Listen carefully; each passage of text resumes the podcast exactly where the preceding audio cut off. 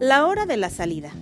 Ese valioso momento en que te quedabas después de clases con tus amigos a disfrutar de los cázares con salsa, las gorditas de chicharrón y de marcar el territorio con tus compañeros.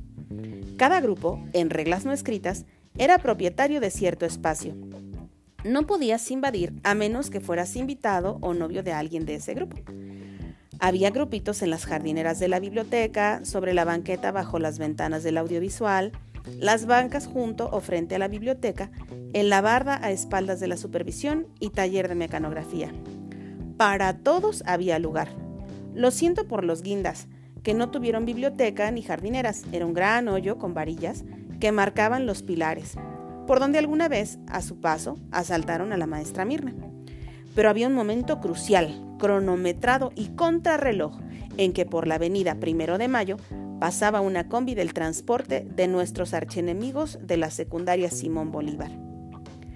A las 13 horas con 25 minutos 44 segundos, bueno, minutos más, minutos menos, se oía el grito al unísono, ¡Pitufos!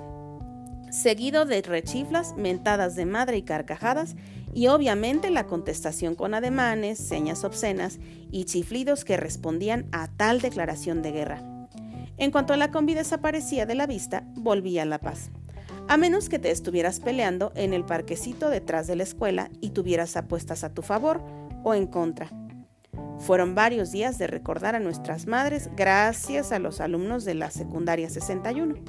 Lo que no sabían es que el comandante HC estaba organizando a sus tropas para combatir al enemigo, portando con garbo el uniforme de pantalón gris, zapatos negros, camisa blanca y suéter azul, que para esas horas ya estaba amarrado a la cintura. Compraron municiones de gallina y se enfilaron sobre la banqueta de la avenida Primero de Mayo, cubriendo a los pitufos civiles y con más civismo, para la hora del ataque. Esperaban cautelosamente el momento clave. Se llegó la hora, y esta vez en lugar de contestar con chiflidos y ademanes, el contraataque llenó de huevos la combi, su parabrisas y algunas cabezas que iban asomadas por la ventana. Habíamos vencido.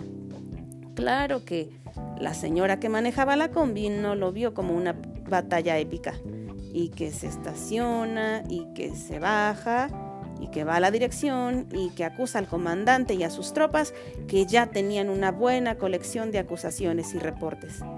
Para nosotros, ellos debían ser condecorados. Aquí es donde va la musiquita de película de guerra y se iza una bandera con la imagen de Sor Juana Inés de la Cruz. No recuerdo que después del día en que cambiaron la historia se haya vuelto a escuchar el grito de pitufos. Literalmente, tuvimos huevos.